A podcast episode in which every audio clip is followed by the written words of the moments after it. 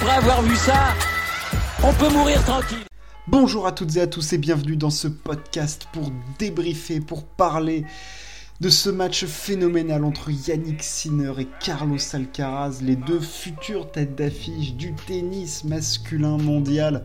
On attendait un feu d'artifice, on attendait un haut niveau de jeu, on a eu un match d'anthologie dont il faut parler. Et oui, il faut parler de ce genre de match parce que euh, dans le tennis masculin, c'est vrai que l'on parle beaucoup du Big Three, d'Andy Murray, de Wawrinka, machin et tout, mais il y a quand même la nouvelle génération qui arrive et qui est de plus en plus présente avec des énormes têtes d'affiche évidemment Carlos Alcaraz en tête et Yannick Sinner qui est arrivé d'ailleurs avant euh, son, euh, son, ami, enfin son ennemi, enfin je sais pas comment on peut l'appeler, son compatriote de cours, euh, Carlos Alcaraz sur le terrain, hein, puisque lui à partir de 2020 on a commencé à le, à le voir venir.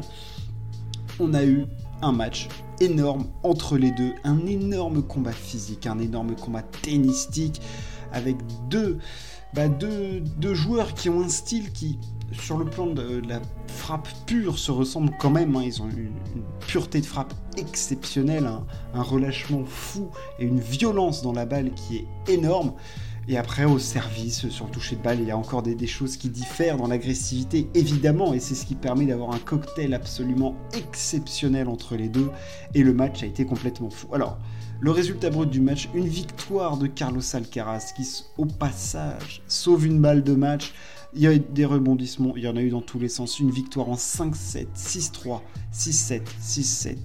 7-5, 6-3 pour Carlos Alcaraz avec plus de 5 heures euh, de jeu. C'était absolument fou, absolument phénoménal. Ça s'est fini à quasiment 9h du matin en France et il était je sais plus quelle heure aux États-Unis.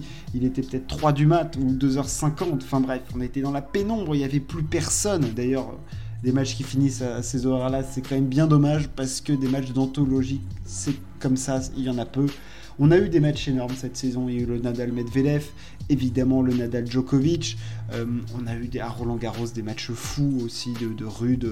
Enfin bref, on a eu des trucs dingues. Mais là, ce Sinner Alcaraz, c'est peut-être le match de l'année parce que parce que tu avais un niveau de jeu phénoménal, tu as eu des retournements de situation complètement fous, parce que ce match, Carlos Alcaraz, il doit peut-être le gagner en 3-7, parce qu'il gagne le premier set, il a une balle de 7 dans le deuxième, il en a dans le troisième, il se retrouve même dans des positions où il sert pour le set à chaque fois. Euh, et Yannick Sinner avec son, avec flemme, avec, avec son flegme, avec une grinta italienne complètement folle. Mais j'ai rarement vu Yannick Sinner dans l'ambiance, dans le truc, quoi. Le mec, il s'encourageait, il était sur le cours, mais comme un taureau, quoi. Enfin, je veux dire, à certains moments, j'avais l'impression de le voir à la place d'Alcaraz, quoi.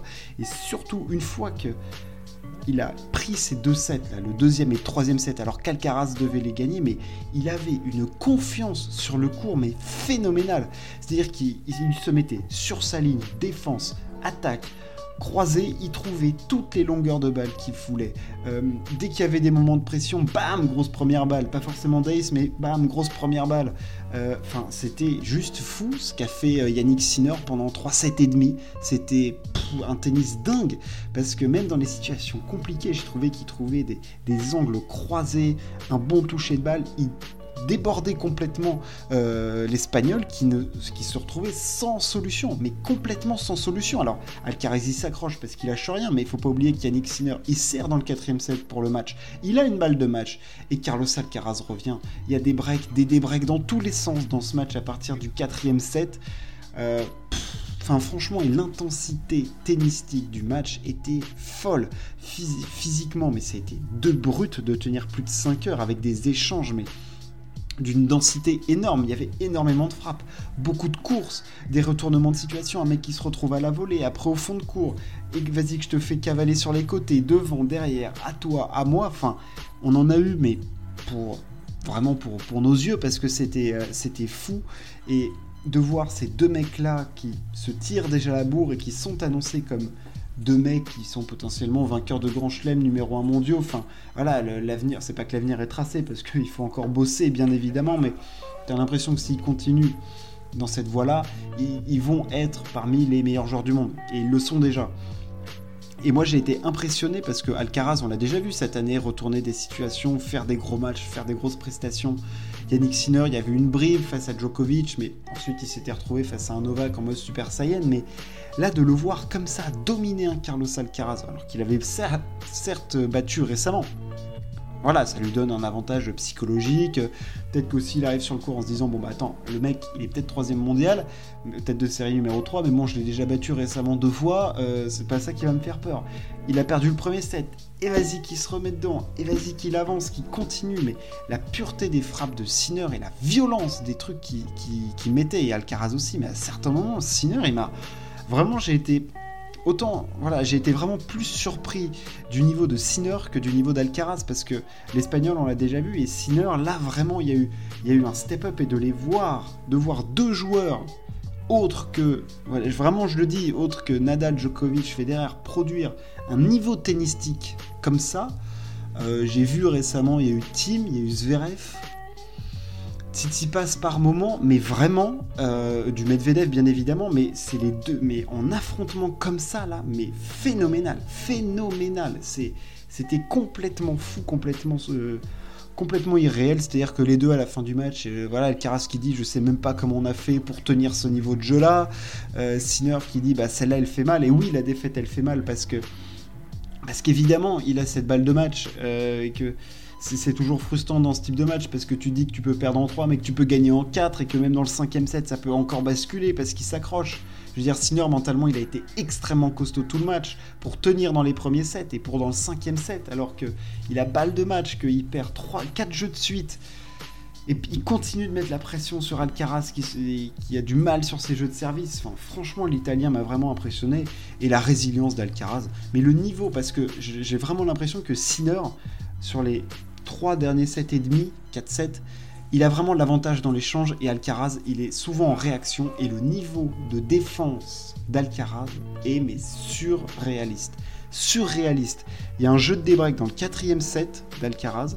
Il te fait des défenses, mais c'est mais, mais nadalesque quoi. Vraiment, le mec court dans tous les sens, trouve des zones pas possibles, lobe le mec, fait des courses à l'avant, à l'arrière. Enfin, le niveau de défense d'Alcaraz pour contrecarrer la violence des coups de Sinner a été euh, énorme, quoi. Mais la débauche d'énergie qu'il a dû mettre Alcaraz, mais c'était mais fou. Et le fait qu'il puisse tenir cette cadence physique m'impressionne, quoi. On le sait que c'est un buff, qu'il a une résistance énorme, que mentalement c'est une bête, mais produire ça quand même face à Yannick Sinner qui te sort un match, mais de très très haute volée. Je veux dire, Sinner, au fond, il peut rien se reprocher sur ce match. S'il le gagne, il n'y a pas scandale. Euh, il y a même une certaine forme de logique au quatrième set parce que Alcaraz n'a plus de solution tant le tennis proposé par Sinner est parfait. C'est parfait ce qu'il fait Sinner. Les bonnes zones tout le temps, les, les longs lignes qu'il faut, les contre croisés, même quand il est débordé, il arrive à réaccélérer les balles et à faire très très mal à Alcaraz. Et non, c'est Carlos Alcaraz qui, au final, avec sa défense, avec sa grinta, avec je sais pas où il est allé chercher ça, a réussi à faire jouer à la fin le coup de plus à Sinner, à trouver les bonnes zones. Euh, et, voilà, il le fait craquer, mais voilà, tennistique. Peut-être que au final, c'est la, deuxième balle de Sinner qui est parfois un tout petit peu faible, qui permet à, Carlos d'avoir euh, les, bonnes opportunités à la fin. Mais c'est clair que sur un match comme ça, ça joue tellement à des détails que livrer une analyse purement tennistique et se dire bon bah c'est ce coup-là d'Alcaraz qui lui a permis de faire euh, de faire, euh, de faire la diff, euh, c'est difficile de le sortir. Mais c'est clair qu'ils nous ont livré un match d'anthologie et ils n'ont que 19 et 21 ans et ça promet pour la suite parce que c'est déjà, je crois, leur quatrième ou cinquième duel. Euh, et ils ont déjà un niveau tennistique fou. Ils s'affrontent déjà dans les plus grands stades du monde à des stades très avancés et on a envie d'en prendre pour 15 ans des Sinner Alcaraz, mais donnez-en nous parce que des mecs qui s'envoient des bûches, mais des bûches qui restent dans le cours, hein, c'est-à-dire que pendant 5 heures ils se sont envoyés des sacs, mais je veux dire, c'était pas un match haché quoi, t'avais des échanges de mutants tout le temps, tout le temps, tout le temps. ça n'avait aucun sens, c'était des retournements de situation, des balles de 7 pour l'un, pour l'autre. Ça aurait pu tourner dans tous les sens à chaque jeu. Et voilà, et c'est clair que Alcaraz a réussi à résister à la pression euh, quand c'était difficile et tout. Il a toujours réussi à mettre un coup de collier là où quand Sinner il a fallu vraiment, vraiment faire la décision finale, servir pour le match, faire le break qui fait encore plus mal. Peut-être qu'il a été un chouille moins fort que Carlos parce qu'il y a eu la faute la petite crispation. Il faut savoir que dans le jeu de Debreak, euh, Sinner il fait deux doubles fautes quand même. Donc c'est vrai qu'on se dit ça joue à rien, mais dans le jeu de Debreak à 5-4 où il sert pour le match, euh, Sinner où il a une balle de match, et eh ben il fait deux doubles fautes. Donc oui, il y a des aces derrière, mais il y a ces deux doubles qui mettent deux points à Caraz, et comme les points étaient tous accrochés, c'est dur d'en gagner beaucoup et de faire la différence. Donc, enfin, voilà, on a vécu un, immense match. Euh, Carlos Alcaraz est donc en demi-finale et affrontera Frances Tiafo qui a battu Rublev. Euh, en 3-7. Euh, alors lui, il continue sur, sur son nuage, l'ami Frances Tiafo. Ça fait plaisir de le voir confirmer. clairement, il plane. je pense qu'il faut qu'il profite et qu'il continue de jouer comme il joue. C'était l'interrogation qu'on avait. C'était face à Nadal, il fait le match de sa vie. Il a trouvé une certaine zone, euh, voilà, on peut pas dire zone de confort forcément, mais il est rentré dans une zone où il sent bien son tennis, il sent les coups. C'est comme ça, le mec est intouchable pour l'instant.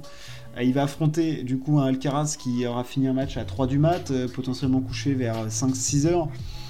Avoir la récup de l'Espagnol qui a joué quand même 5 heures à très très haute intensité, alors à très très haut niveau certes, ça te rassure, mais à très très haute intensité quand même. Et euh, il va affronter un Tiafo qui est beaucoup plus frais physiquement et qui joue très bien au tennis. Et dans la partie haute, Rude ou Kachanov sera en finale.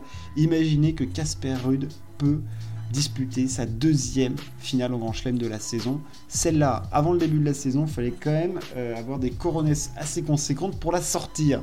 la place de numéro 1 mondial est toujours en jeu entre Alcaraz et Rude, bien évidemment. les deux sont encore en lice. Euh, et, on va avoir une fin du S Open qui est toujours plus alléchante. Ça va être complètement fou. Complètement fou. Et Caro Garcia, on espère que ça va passer. Euh, j'espère que ce podcast vous a plu. N'hésitez pas à vous abonner ou à partager. Merci de m'avoir écouté. Ciao. À plus.